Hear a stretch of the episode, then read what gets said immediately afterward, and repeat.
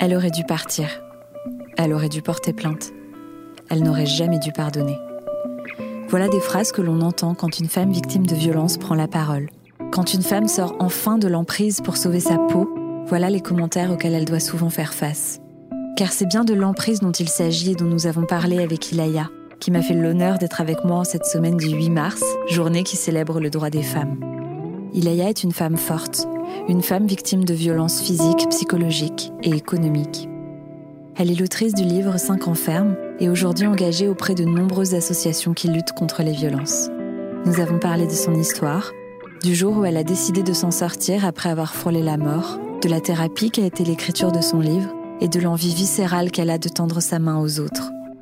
Si vous vous reconnaissez dans ces mots, sachez que vous n'êtes pas seul. On vous croit et vous pouvez appeler le 3919. Vous avez vous aussi le droit de vous en sortir. Je vous souhaite une bonne écoute. Bonjour Ilaya. Bonjour Pauline. Comment allez-vous? Bah écoutez, je vais très bien. Je suis très contente qu'on enregistre un épisode ensemble, un épisode sur un sujet qui compte énormément pour moi. Et aujourd'hui, je suis particulièrement contente qu'on l'enregistre ensemble puisque vous êtes l'autrice d'un livre qui s'appelle 5 ans ferme, dans lequel vous relatez l'enfer que vous avez vécu puisque vous avez été victime de violences conjugales et vous avez été sous emprise pendant plusieurs années. Et puis, vous vous en êtes euh, sorti, vous êtes aujourd'hui euh, tiré de cette euh, sombre histoire et vous êtes en sécurité. Ça vous a évidemment donné envie de vous impliquer pour la cause. Vous êtes très investi auprès de nombreuses associations, notamment l'association Nous Toutes. Et donc aujourd'hui, on va parler de votre histoire et de ce que ça a changé en vous et en quoi ça vous a donné envie de tendre la main et d'aider d'autres femmes qui pourraient vivre la même chose que vous. Donc on va commencer par revenir sur votre histoire que vous racontez dans votre livre. Est-ce que vous pouvez m'expliquer comment a commencé la violence que vous avez vécue? Alors, on va commencer par le début, en fait. Donc, ça a été une rencontre. Tout était très bien, euh, merveilleux, je dirais. Presque trop beau pour être vrai, mais en tout cas, j'avais l'impression que cette personne-là me comprenait. J'avais pas besoin de trop m'expliquer. C'est, tout paraissait couler de source. Et au fur et à mesure, donc, euh, ben, les mois passant, enfin, ça, les mois passant, il n'y en a pas eu beaucoup, hein, deux mois et demi, j'ai commencé à avoir de certaines petites réflexions, bon, anodines jusque-là.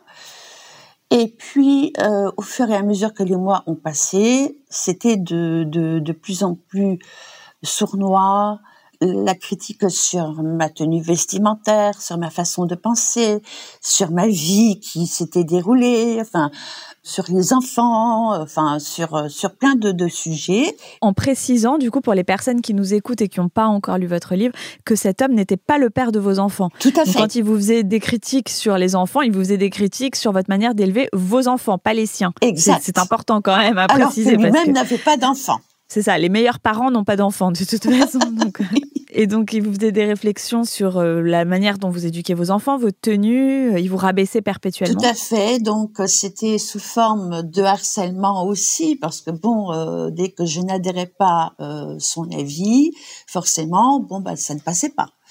Euh, sur euh, le, mode psychologique à jouer euh, sur différentes choses parce que il avait un comportement qui était avec moi et une fois qu'on était en dehors avec d'autres il employait comment dire un autre mode de fonctionnement donc, il devenait très lumineux, très agréable. Tout le monde vous en faisait des louanges. Tout à fait, tout à fait. Et, euh, et à la maison, c'était tout le contraire. Donc, il y avait de quoi perdre son or.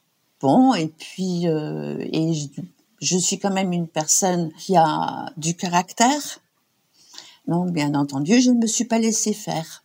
Et puis, ben, quand on n'arrive pas à manipuler l'autre, ben, ce genre d'homme emploie, euh, comment dire, la violence physique, euh, la violence économique, ça a été du rabaissement, ça a été vraiment, enfin, euh, quelque chose de vraiment, vraiment néfaste. Quoi. Et en plus, par rapport au mode opératoire que vous décriviez juste avant, en fait, l'impact que ça a, le fait qu'en public, ce soit un homme solaire, extrêmement agréable, attentionné même, c'est que ça isole énormément parce que les personnes à qui on peut éventuellement essayer de parler ne connaissent pas cet homme que vous, vous connaissez. C'est Et donc, ne peuvent pas vraiment euh, toujours comprendre et vous apporter le soutien que vous méritez. C'est là où euh, c'est très, très difficile justement de comprendre ce mécanisme au départ. Et on se demande dans ce qu'on vit, ce qui, ce, qui, ce qui est vrai, ce qui n'est pas vrai.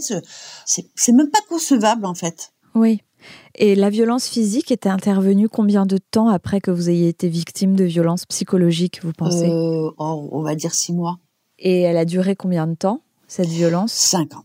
Cinq ans. Donc, euh, pendant lesquels vous, subissiez à la fois de la violence physique et psychologique. Tout à fait, tout à fait. À savoir aussi que euh, euh il était plus facile pour lui, en plus euh, du fait que je sois, j'étais malade, donc bon ben voilà, c'est le côté pervers aussi et complètement euh, ahurissant parce que il était complètement déloyal. Oui, et je précise que quand vous dites que vous étiez malade, vous vous battiez contre un cancer. Personne évidemment ne mérite de subir des violences, euh, quelle que soit la situation de santé de la personne. Mais enfin, on peut imaginer quand même que quelqu'un qui euh, se bat contre un cancer mérite un petit peu de, de compassion et de douceur. Mais c'est pas ce que vous, vous avez bien reçu. entendu, de courage. Enfin voilà, d'encourager la personne euh, bien au contraire, lui, c'était euh, voilà, euh, en fait, plus il me maintenait la tête sous l'eau, ben mieux c'était pour lui. Il, en riait. On voit, on voit vraiment pas une personne comment elle peut s'attaquer à une personne qui est malade, qui essaye par tous les moyens de s'en sortir, qui voilà, et d'en arriver là, quoi. à un moment donné, je, je lui ai même dit, mais je dis, mais laisse-moi tranquille. Si la relation ne te convient pas, Hmm.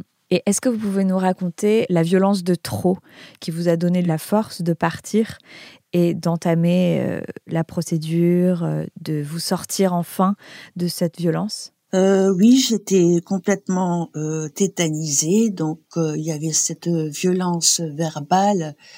Il y avait, il y avait pas de mots à dire ou quoi que ce soit. Je suis restée dans un silence forcé parce que je me suis dit dans ces cas-là, il y a, y a, rien à y faire. Euh, j'ai dit quelque chose, ça va pas. Je ne dis rien, ça va pas non plus. Enfin bon, bref.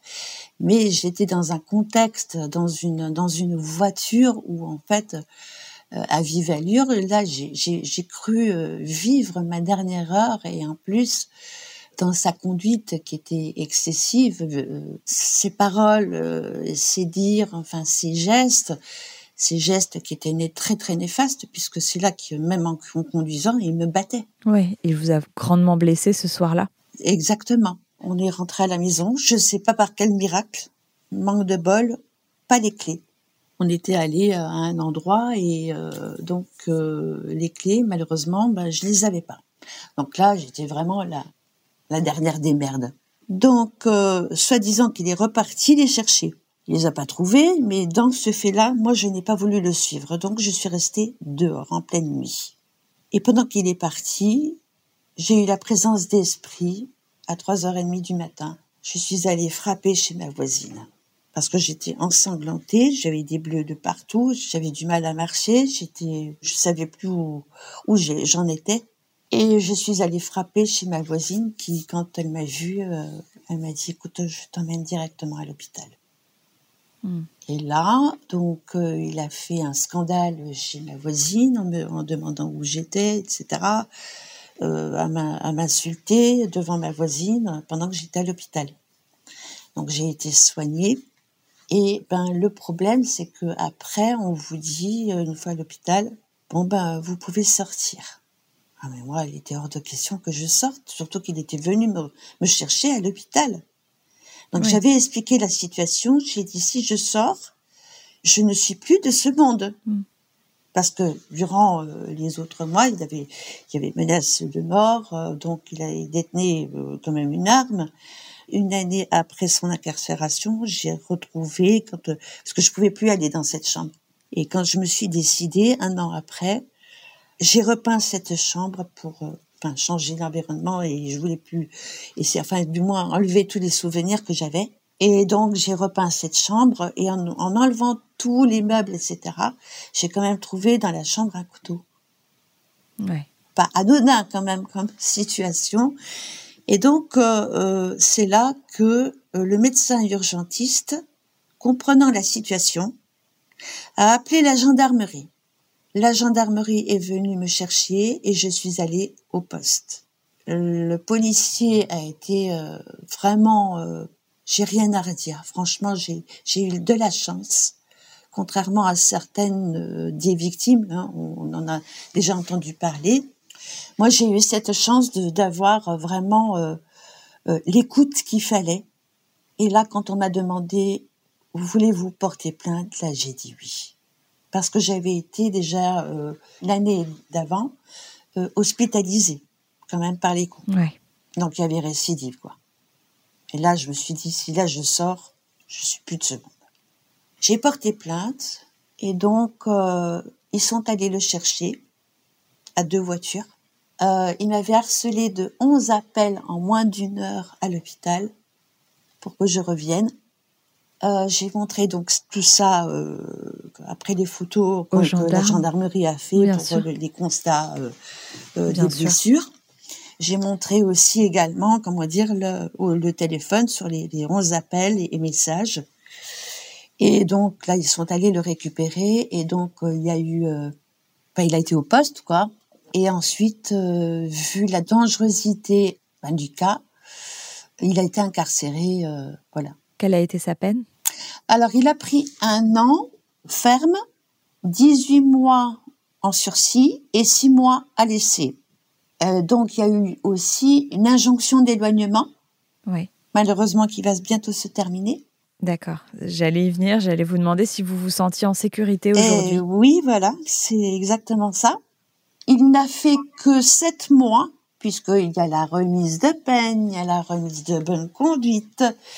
Donc, il n'aura fait que, en définitive, que 7 mois. C'est ce qu'on disait tout à l'heure. euh, c'est fou parce que les hommes violents sont quand même très faiblement punis.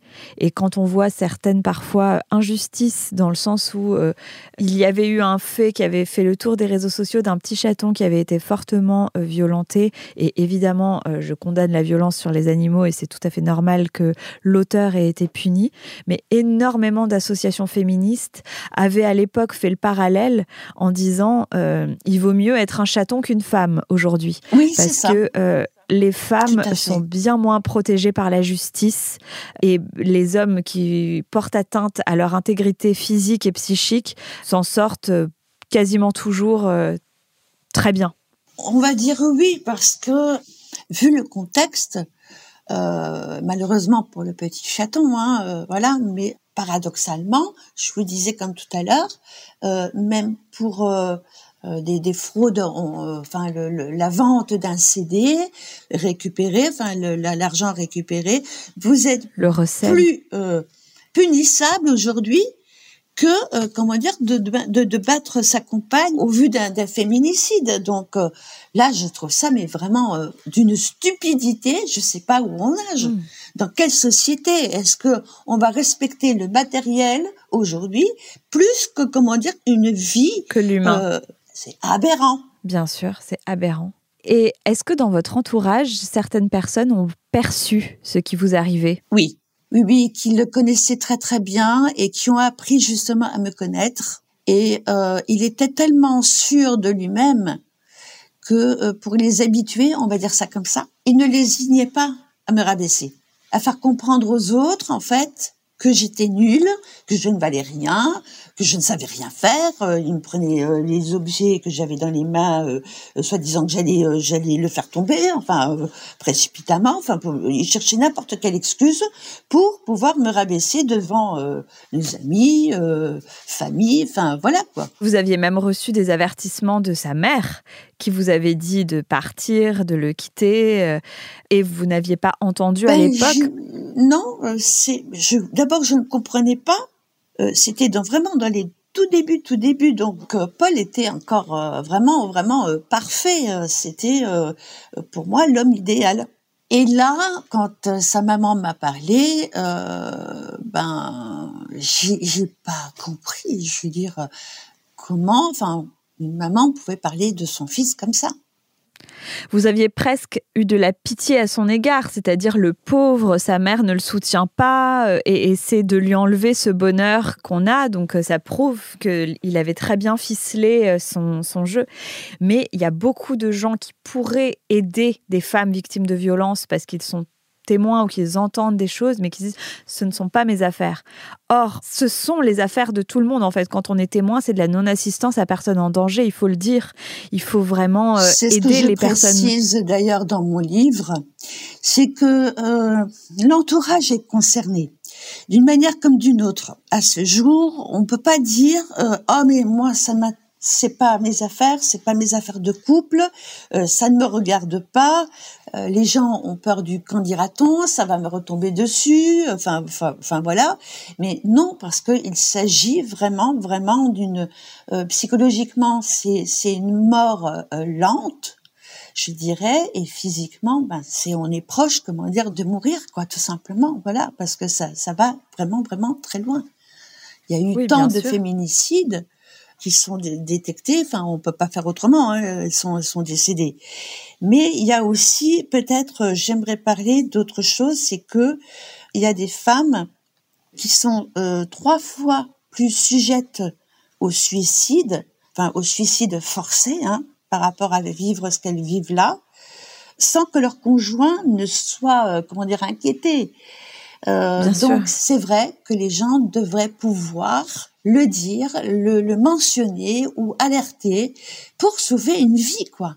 Oui, mais peut-être que les gens ne sont pas forcément de mauvaise foi, mais peuvent avoir peur de se tromper, de se dire mais si c'était une dispute, mais il vaut mille fois mieux appeler pour rien plutôt que euh, de ne pas appeler pour euh, une véritable euh, mise en danger de la vie d'autrui. Exactement. Et vous, vous êtes très bien placé pour parler des femmes poussées au suicide parce que dans la vie de Paul, vous avez pu constater que l'une de ses ex-fiancées euh, s'était donné la mort justement et vous êtes persuadé qu'elle s'est donné la mort à cause de, la violence et de l'emprise psychique qu'il a eue sur elle.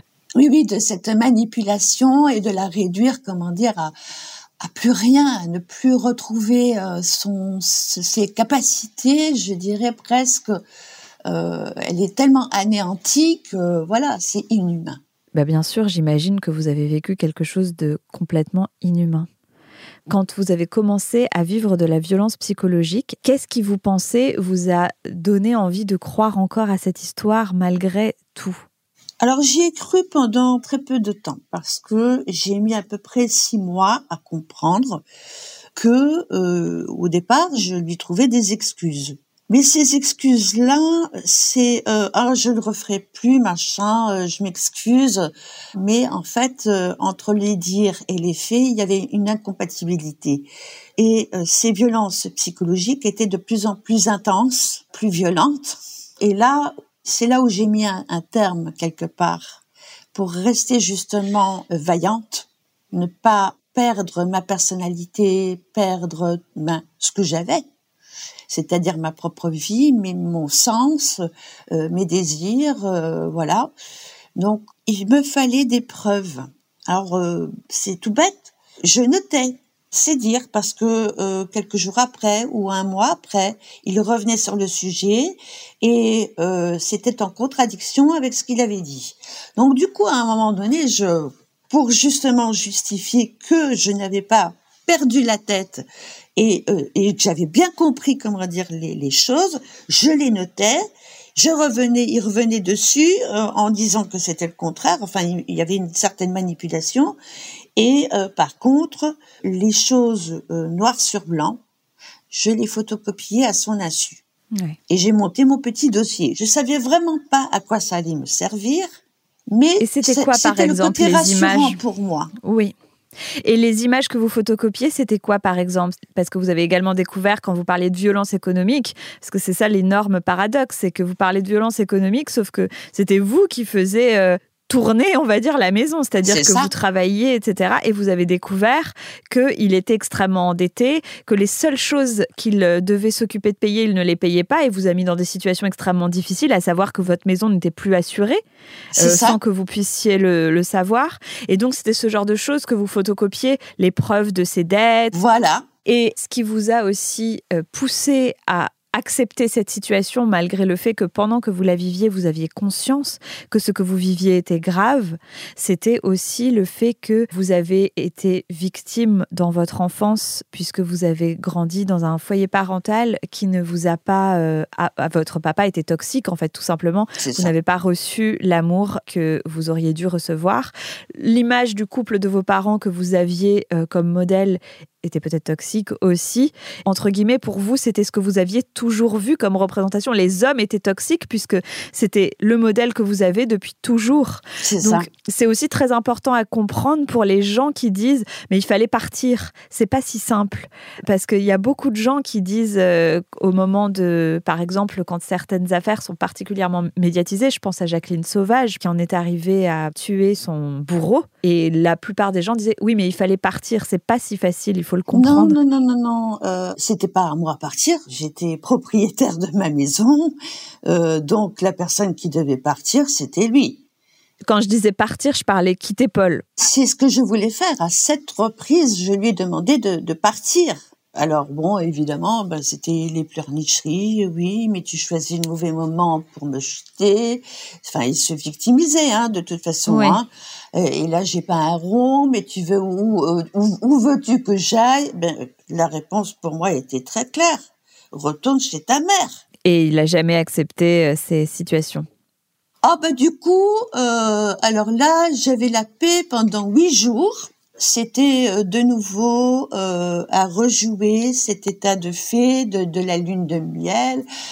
Pendant huit jours, j'étais tranquille. Et à quel moment vous avez compris que vous aviez accepté cette situation de par ce que vous aviez vécu dans votre passé? Quand en fait j'ai commencé le livre, paradoxalement, par euh, le profil de Paul. Et donc aussi, j'étais suivie euh, psychologiquement, hein, euh, voilà, avec un psy, donc pendant un an et demi, jusqu'à ce que euh, mon psychologue me fasse remarquer une chose dans la discussion, en me, me demandant mais quelle part de responsabilité? Elle n'a pas voulu me culpabiliser, elle voulait simplement que je prenne conscience de cette vie que j'avais eue, euh, voilà, euh, tout au long de ma vie et ben pourquoi je, je, à chaque fois, plus ou moins, je tombais sur des personnes pareilles. Donc il y a eu un blanc. il y a eu un blanc parce que jamais je, je m'étais imaginé et je n'avais pas pris conscience en fait que euh, ben ça venait de mon enfance quoi. Alors j'ai beaucoup beaucoup travaillé euh, sur moi-même, euh, à, revoir un petit peu tout ce que j'avais vécu, comment j'avais vécu mon enfance, etc. Et mon, mon comportement, c'est mon comportement en, quelque part ayant souffert durant mon enfance, je crois que je suis en fait une personne qui, euh, à voir les personnes souffrir, je veux tellement les aider et que je ne veux pas qu'elles souffrent de la même souffrance que j'ai eue étant enfant. Oui. Donc il y a une succession de de ben, de d'événements, de, vie qui ont fait que ben euh, voilà, je suis, je suis comme ça. Maintenant c'est un, un, un, grand travail pour moi euh, d'apprendre à dire non, de d'avoir et de garder des, des limites surtout. Et on parlait des associations féministes parce qu'aujourd'hui vous êtes extrêmement engagé. Vous êtes très engagé. D'ailleurs, euh, dans votre livre, vous avez eu l'autorisation de reproduire le violentomètre pour que les femmes puissent se rendre compte de justement où est-ce qu'elles en sont et si oui ou non elles sont dans une un, relation. C'est un excellent outil, je pense, euh, euh, qui peut aider énormément euh, même des personnes qui ne se rendent pas compte de la problématique et qui, justement, grâce à cet outil, euh, peut s'identifier et voir le degré, comment dire, de, de malfaçon dans, dans cette relation. Oui. Et est-ce que ça vous apporte aujourd'hui le fait d'être impliqué? Est-ce que vous faites des rencontres? Vous avez le sentiment d'aider d'autres femmes? Bien sûr, inévitablement, je dirais, parce que euh, je m'applique, euh, enfin, sur le sujet qui est très très vaste. Euh, j'ai élaboré, bien entendu, beaucoup beaucoup de thématiques Et je crois que c'est un tout. On retrouve finalement euh, dans cette société qui, euh, on sent qu'il s'attendent pas rond. Et l'on développe à l'heure actuelle euh, des violences, mais elles ne se focalisent pas qu'à des violences conjugales. Euh, on le voit maintenant chez, chez les enfants, enfin, de, de toute forme de violence. Donc là maintenant, je crois que là maintenant, il faut, faut, faut vraiment mettre, euh, tirer la sonnette d'alarme et dire maintenant ça suffit. Et pour cela, j'ai- j'aimerais que qu'on travaille tous ensemble, c'est-à-dire les psychologues, la, gendarmerie, euh, les infirmières, euh, le, enfin l'hôp- l'hôpital euh, proprement dit, la CAF. Et je crois que ça peut justement, euh, on, tout le monde, si on, euh, tous les corps de métier arriver à se souder et construire autour de la, par rapport au niveau de la prise en charge de la victime, je crois qu'on peut arriver à de très très bons résultats. Et arriver au moment du jugement, arriver avec un dossier complet. Oui.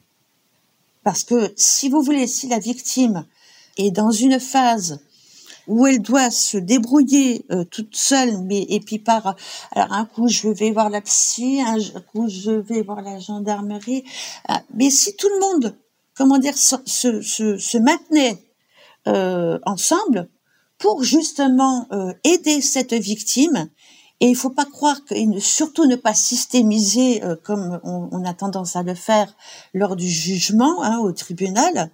Il faut surtout pas systémiser. Il faut surtout c'est garder le côté cas par cas. Oui. Mais il y a des couples qui ont des enfants. Donc là, après, c'est euh, c'est le juge des enfants, enfin familial. Euh, tout ça, c'est c'est tout doit être pris en compte. Mesurer chaque chose euh, doit être pris en compte. Et vous, aujourd'hui, est-ce que vous vous sentez en sécurité? Pour l'instant, oui. Maintenant que l'injonction d'éloignement euh, va être terminée, ben je vais prendre d'autres dispositions. Ouais. Vous allez vous protéger vous-même, finalement. Vous allez Bien euh, entendu. faire ce que, la, Tout ce que la justice ne fait pas. Oui. Alors il y a différents moyens, euh, notamment avoir une appli sur le téléphone euh, par euh, l'association euh, euh, Apple. Ensuite, euh, il y a des, des, des numéros auxquels vous pouvez euh, vous pouvez appeler. Il y a euh, il y a France Victime. Il y a voilà il y a, il y a il y a toujours des choses. Bon, France Victime me connaît puisque maintenant je suis répertoriée. On, euh, chaque chaque cas de violence est répertorié, hein, chaque victime. Euh, mais il y a, moyen. Je me suis entourée aussi de gens. Euh, Il y a mes voisins qui euh, qui font plus attention maintenant. Euh, voilà. Oui, si quelqu'un voyait Paul s'approcher de chez vous, euh, vous seriez prévenu rapidement et, Tout à et fait. vous pourriez Tout prendre des mesures. Mais c'est quand même triste que vous deviez le faire vous-même. Et qu'est-ce que vous diriez à une femme qui nous écouterait, mais qui se sentirait pour le moment incapable de quitter cette relation, peut-être complètement sous emprise et pas encore conscience qu'elle l'est, puisque par exemple, on en parlait, il y a une euh, jeune femme qui a fait une vidéo qui a vraiment euh, aidé les jeunes à prendre conscience parce qu'elle a dénoncé des violences conjugales dont elle a été victime. Et elle dit elle-même, elle décrit l'emprise, elle dit je suppliais quand il me quittait pour euh, qu'on puisse se remettre ensemble malgré la violence physique et psychologique qu'il m'infligeait. Donc ça, c'est vraiment une démonstration de l'emprise et c'est important pour toutes les personnes qui disent encore euh, il fallait partir avant de comprendre ce mécanisme d'emprise justement qu'ont ces personnes violentes psychologiquement et physiquement. Qu'est-ce que vous leur diriez à ces femmes qui se sentent coincées, qui ont peur de partir, qui ont peur de ne pas trouver d'aide euh, dans la société, de ne pas être bien reçues ou accueillies? Qu'est-ce que vous pourriez leur donner comme conseil? Euh, déjà d'en parler avec euh, le médecin traitant parce que c'est une sécurité pour elle, vu qu'il est censé euh, garder sous le serment d'Hippocrate. Donc, il ne peut pas dire quoi que ce soit. Mm. Par contre, il peut éventuellement la diriger, lui, tout doucement, lui poser des questions. euh, ça peut être déjà euh, un premier pas. Et euh, si elle n'est pas entendue ou qu'elle a peur de le dire, de parler, euh, ne serait-ce que dans, dans son entourage, peut-être pas suffisamment, elle a peur de ne pas être comprise, avant tout de parler à son médecin traitant, oui. c'est une des premières choses à faire. Et ensuite, j'imagine qu'il y a des associations, des appels à passer. Tout à fait, oui, qui, qui restent anonymes euh, ou, à essayer de, de voir euh, euh, ce qu'elle peut faire, euh, qui aller voir, euh, essayer de la diriger vers une association, bien sûr, mais aussi prendre conscience tout doucement parce que c'est pas toujours évident. On est plus ou moins dans le déni au départ. Hein. C'est quand même un petit travail, mais faire un pas plus un autre en engendre un autre. Oui. Donc c'est un travail qui se fait doucement, ça va pas se faire du jour au lendemain pour ces personnes-là. Et donc euh, voilà, après il faut trouver le courage et une fois qu'elle est entendue, qu'elle est, qu'elle est soutenue, elles sont un peu plus en confiance. Voilà. Bah écoutez, je vous remercie beaucoup. Je voudrais juste euh, rajouter quelque chose, si je peux me permettre, Pauline. Bien sûr, bien euh, sûr. on a parlé beaucoup des femmes, mais il y a également, il ne faut pas les oublier, certains hommes qui sont victimes de violences conjugales. Bien sûr. Et euh, je leur fais d'ailleurs un, un, petit coucou. Et je comprends que dans cette société-là, il n'est pas facile pour les hommes qui en sont victimes euh, d'oser en parler parce que c'est au risque de démontrer leur faiblesse, mais en aucun cas. Euh, je crois que là maintenant, il faut eux aussi qu'ils euh, qu'ils puissent parler, qu'on puisse les entendre et qu'on ne les oublie pas surtout. C'est vrai que statistiquement, il y a plus de femmes qui sont victimes de violences et qu'on a fait cet épisode à l'occasion de la journée du 8 mars pour le droit des femmes. Donc on a choisi de mettre les femmes en avant, mais évidemment qu'on condamne toute forme de violence, euh, quelle qu'elle soit, sur les femmes, les enfants, les hommes, les animaux. Enfin, je veux dire, euh, vraiment, euh, on est totalement d'accord là-dessus. Ben, je vous remercie beaucoup pour euh, ce témoignage. J'étais très contente qu'on puisse échanger ensemble autour de ce sujet ô combien important. Et vraiment félicitations d'avoir euh, réussi à vous extirper de cette situation extrêmement euh, compliquée, d'en avoir fait un livre. Ce qui est très intéressant aussi, c'est qu'évidemment, votre livre s'appelle 5 enfermes, mais les 5 enfermes, malheureusement, c'est vous qui les avez pris. Oui. On aurait aimé que ce soit l'inverse, mais malheureusement, c'est comme ça. Et je vous remercie beaucoup. C'est moi qui vous remercie, Pauline. Et je vous souhaite une très bonne Bonne journée à vous. Au revoir. Voilà, le moment est venu de se quitter. J'espère que vous avez apprécié cet épisode. Je vous donne rendez-vous la semaine prochaine pour découvrir un nouvel invité, un nouveau parcours et se faire embarquer dans un nouveau virage. En attendant, prenez soin de vous et bonne semaine.